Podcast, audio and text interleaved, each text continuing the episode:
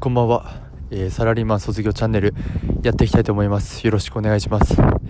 今はですね、えー、夜僕ちょっと近所の河川敷に来てましてなぜわざわざ河川敷に来て音声撮ってるかというと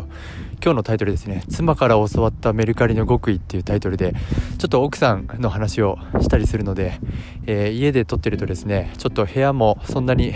広いというか一応 2LDK なんですけど別の部屋で撮ってもブツブツちょっと聞こえるかもしれないのでこちらで言いたいと思っています。はい、えー、メルカリですね。皆さんやってますでしょうか？メルカリじゃなくてもですねえっ、ー、とヤフオクとかラクマとかあのいろいろそのフリマサイトを使っている方最近だといらっしゃると思うんですけど僕はまあメルカリ中心に使っています。でまあ結構出品もするんですけど購入者でですね使ったりしていてで今まで出品と購入合わせて取引的には30個くらいですかねやっています。でちょっとびっくりしたのがですねあのあんまり奥さんとそういう話してなかったんですけど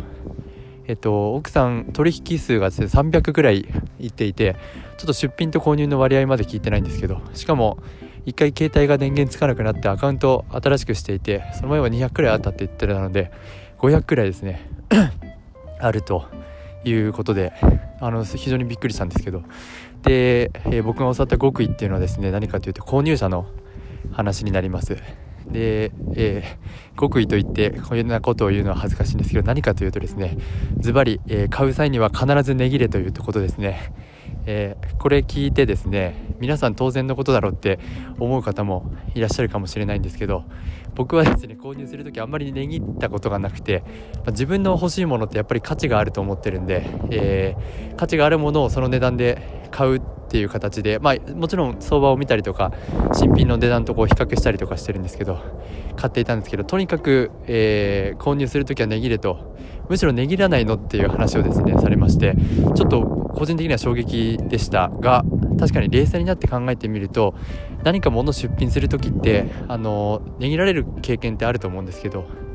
少し値段を高く設定して出品してる方がほとんどだと思っていて、まあ、確かにそれだったら値切るのって当たり前だよなと思ってまして。っていうことにですね最近、えー、気づかされました。であの僕もですね、まあ、値切るって言ってもあのコメントの仕方が重要だと思っていてあからさまにもっと安くできませんかっていう言い方だとですねあの失礼だと思うのでこちらの商品大変気になっているんですがあの1000円割り引いていただくことは可能でしょうかみたいなですねそういう形で値切っておりますが、まあ、奥さん結構割とズバッと値切ってたのでそこはちょっとあの言い方を、えー、直して直さないのっていう話もしたんですけどちょっとそういうあんまりですね突っ込むと喧嘩になってしまうのであのそこはですね、えー、徐々にやっていきたいなと思っています。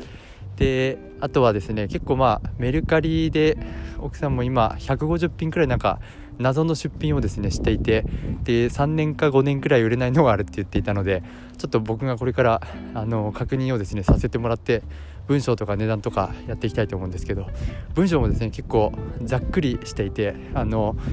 いつ買いましたあの以上みたいな